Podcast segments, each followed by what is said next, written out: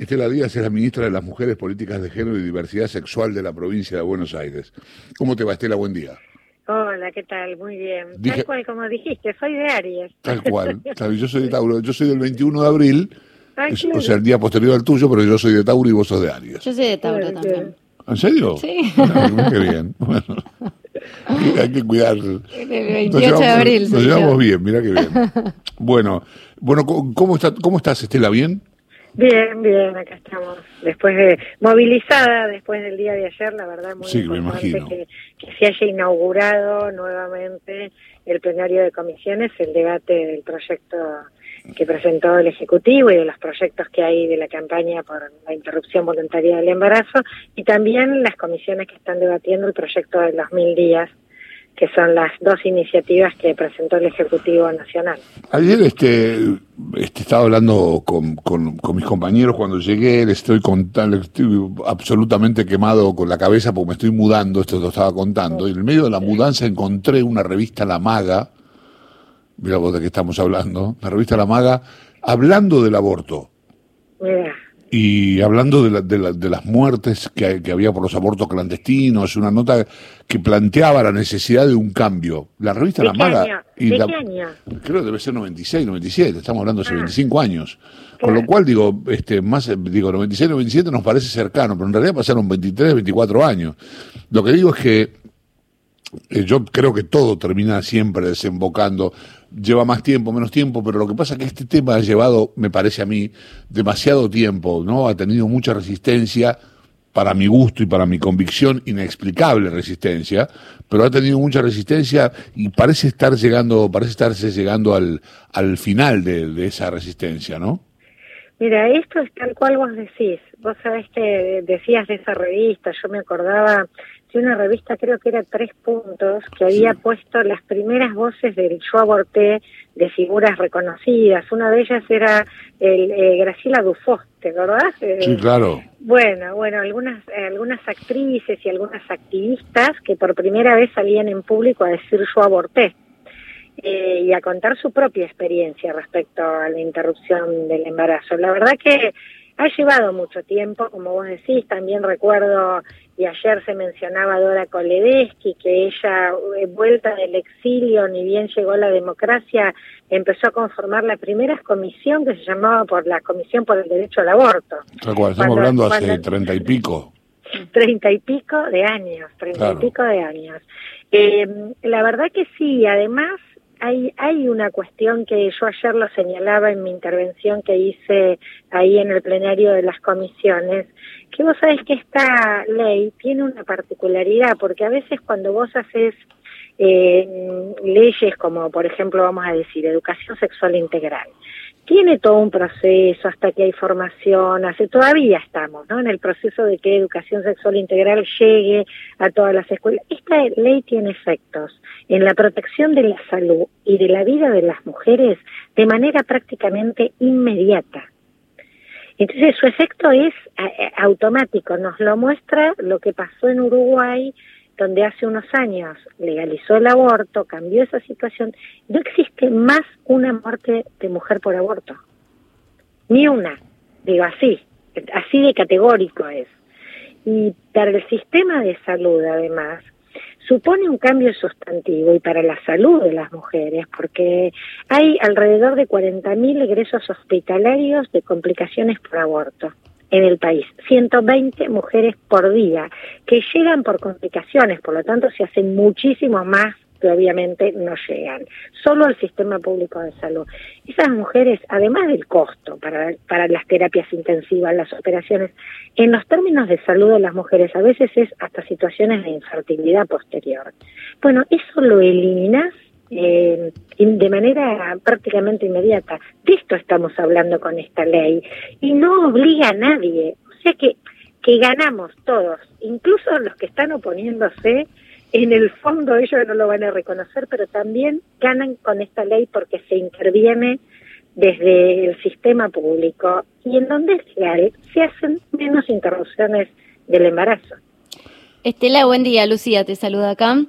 Hola, Lucía. Bueno, em, sobre todo eh, esto que, vos planteabas me parece importante porque ayer cuando escuchábamos las exposiciones, la tuya y la de las demás eh, funcionarias y después los expositores a favor, quedaba muy claro que está planteado como un tema de salud público, como se planteó desde el inicio, y sobre todo contra esto que decías, ¿no? Contra eh, los abortos clandestinos que de verdad ocurren. Ese es el principal argumento de quienes apoyan la legalización. ¿Qué viste eh, en, el debate, si lo seguiste durante todo el día? ¿Cuál es el principal argumento de quienes se oponen? O sea, ¿en qué, ¿en qué se va a unificar, te parece a vos, el discurso para tratar, e, es en un argumento religioso o en, en, en, qué se, se está unificando el discurso de quienes se oponen a la legalización del aborto? Mira, a tal punto intentan, intentan ocultar que detrás de esto hay un posicionamiento religioso, a tal punto que uno de los curas que habló, bueno, muy conocido el padre Pepe, eh, trajo además palabras, palabras del Papa y dijo, les pedimos que corran los debates religiosos. Esto es un debate científico. Entonces, a mí a mí me resultaba eh, un, un, poco, bueno, un poco llamativo. Porque, porque justamente el cura diciéndonos que, que hablemos de ciencia. Eh, entonces sí, bueno, pero la ciencia, digamos, lo que se intenta, y ya hace varios años, que los sectores que se oponen, esto no pasaba en el 90, en el 80, que reconocían muy fuerte el posicionamiento religioso. Lo que han ido es han ido desplazándose hacia argumentaciones legales y científicas. Entonces ahí mm. escuchamos que leen que todos los tratados de derechos humanos, nuestra constitución y nuestras leyes son contrarias a la interrupción voluntaria del embarazo. Entonces te hacen una lectura absolutamente contraria a la jurisprudencia internacional de derechos e incluso la nacional, contraria, totalmente contraria a lo que siempre se dice que los tratados de derechos humanos se leen en torno a la jurisprudencia y la normativa que ellos van sentando. Hmm. Bueno, tenemos cantidad de recomendaciones de todo, de la, de la CEDAW, que es la Convención contra las Mujeres, la Convención de los Derechos del Niño, las de Derechos Económicos, Sociales y Culturales, todos le han pedido en distintos momentos del cumplimiento a la Argentina que cambie la legislación de aborto, que deje de penalizar. Bueno, ellos hacen una lectura absolutamente contraria. Y el otro aspecto que desarrolla mucho es desde el cuestionamiento de la salud. Hablan todo el tiempo, bueno, del ADN, que en el ADN, que, que plantean la equiparación de la persona nacida con la que no nació, digamos, con la gestación. Y equiparan en valores. Ese es el eje de mm. su argumentación eh, fuerte, se han nutrido de argumentos. Ahora lo último que han incorporado, y lo escuché en una de las mujeres que intervinieron ayer, que intentan discutirnos desde un supuesto posicionamiento feminista. Mm. Nunca habían hablado. Ahora intentan como hablar de un feminismo que no estaría de acuerdo con la interrupción del embarazo. ¿Y cómo es? ¿Cómo, cómo sería ese feminismo? Y la verdad que no sé, lo están escribiendo ahora. Pero digamos, su argumento que sería que defender a la mujer en realidad es no avasallar su, su cuerpo, no sé. Y que, y que, y que el aborto interrumpe, interrumpe gestaciones de posibles mujeres. Entonces no las mm. estás dejando ser feministas.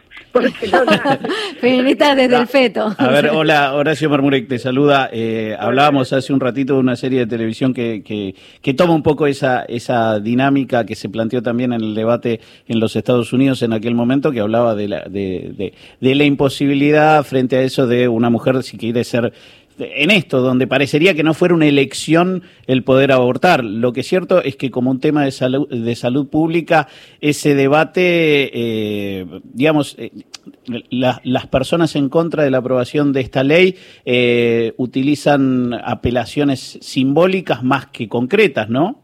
Sí, tal cual, y además falsean absolutamente la evidencia científica, la falsean, se manejan de, normas y de tratados y de datos que están por fuera de todo lo que marca, digo, la Organización Mundial de la Salud, la Panamericana, la Federación Internacional de Ginecología y Obstetricia.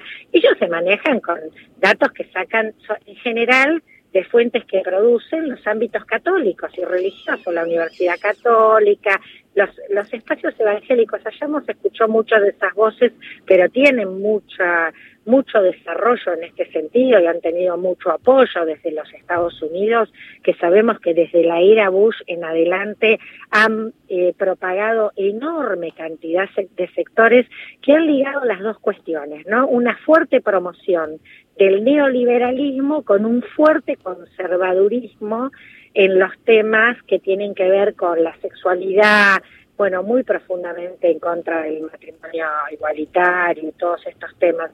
A mí me parece que además ellos no pudieron ni mencionar algo ayer que es algo que ha sido una estrategia excelente por parte del presidente de la Nación, que es combinar ambos proyectos, el proyecto de la interrupción voluntaria del embarazo con el proyecto de los mil días para apoyar eh, la gestación, para apoyar todo el proceso gestacional y para apoyar la infancia, fortalecer todas las políticas de la primera infancia en los tres primeros años de vida. Porque aquí hay que plantear algo que además siempre planteamos quienes defendemos el derecho a decidir, los derechos de las mujeres, que queremos maternidades elegidas, deseadas, cuidadas. Y aquí hay una posición completa eso, que para eso hay, que si lo tenés que interrumpir porque así lo decidiste, lo hagas en condiciones sanitarias seguras. Y si tenés que lo vas a continuar porque así lo decidiste, tengas las políticas que te lo garanticen. Bueno, frente a esto, la verdad que quienes se oponen se quedan con muy pocos argumentos y yo creo que esto va a ser muy importante para diputados, diputadas, senadoras, senadores, para que repiensen su voto aquellos que hasta ahora no estaban de acuerdo. Eh, Estela, ¿cómo ves la escalada de, de, violencia? Eran previsibles, por supuesto, los scratches, ya se vivió en la, en la mm, anterior discusión por el aborto, pero ahora estamos viendo en los últimos días varios escraches presenciales a diputados, también a sus familias. Se, se, habló desde diputados de crear este equipo de, abogados penalistas que puedan intervenir en estas, en estas situaciones, pero ¿cómo, cómo lo ves? ¿Es más de lo que imaginabas? Eh, ¿Era previsible? ¿Están resguardadas lo, los cuidados de los diputados que se están manifestando a favor del aborto? Sí, mira, yo creo ayer lo que se vio es un clima respetuoso de, de, debate. Yo ahí la escuchaba a la diputada Polledo, que ella es contraria, sí. pero que reconocía que se habían construido acuerdos. Me parece que eh, la discusión no es entre las caras más visibles legislativas, políticas. Yo creo que en los sectores antiderechos hay algunos sectores que son directamente fascistas, cuasi fascistas Mm. Eh, vimos en Córdoba un falcón verde que decía sí a la vida. Eh, los grupos de Biondini, hay un, un nacionalismo extremo, ese nacionalismo con Z, eh, que son además siempre los que están con, con esa cuestión de Dios, patria y propiedad, ¿no? Como decimos, si tienen una Biblia en la mano, bancaron genocidios, pero están en contra del derecho a la mujer y obviamente son profundamente patriarcales y esos sectores son los sectores más violentos. Eh, son esos sectores que agreden, que ya lo hicieron en el 18, hubo hasta agresiones físicas a, a, jóvenes activistas de la campaña del aborto. A mí hay un grupo grande de dirigentes de la campaña o referentes que nos hacían imágenes con ahorcadas con el pañuelo verde, eh, a, a, periodistas y escritoras muy, muy conocidas de la campaña les mandaron unos videos hace dos semanas o tres mm. de tortura de mujeres. Son muy agresivos, por eso me parece muy importante eh, la decisión que tomó diputados, que es crear este equipo y hacer un seguimiento que sea, que haya consecuencias a quienes hacen estas cuestiones. La verdad que jamás, jamás desde quienes defendemos esta, esta ley, el Chavo decía en el inicio y recordaba una revista del noventa y pico, recordábamos el ochenta, no vas a encontrar nunca una lucha de agresión y al contrario, un debate por derecho, por ideas, por construir consenso de quienes defendemos el derecho al aborto legal.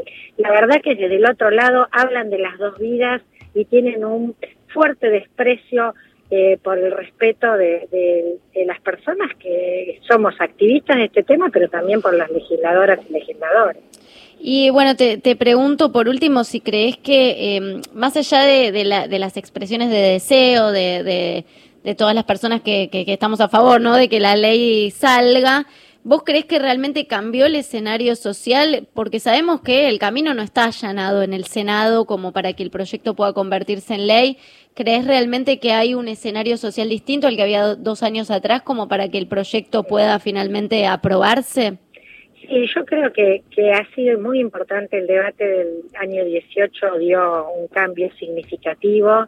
La mayoría de la sociedad acompaña este cambio de ley y la decisión clarísima del Ejecutivo para mí es fundamental en el sentido de que creo que efectivamente estamos mucho más cerca de que este año se cumpla incluso un trámite favorable en la Cámara de Senadores de la Nación. Eh, Estela, te agradezco mucho el contacto, ¿eh? te mando un beso. Bueno, un abrazo grande para ustedes. Eh, es la ministra de las Mujeres, Políticas de Género y Diversidad Sexual de la provincia.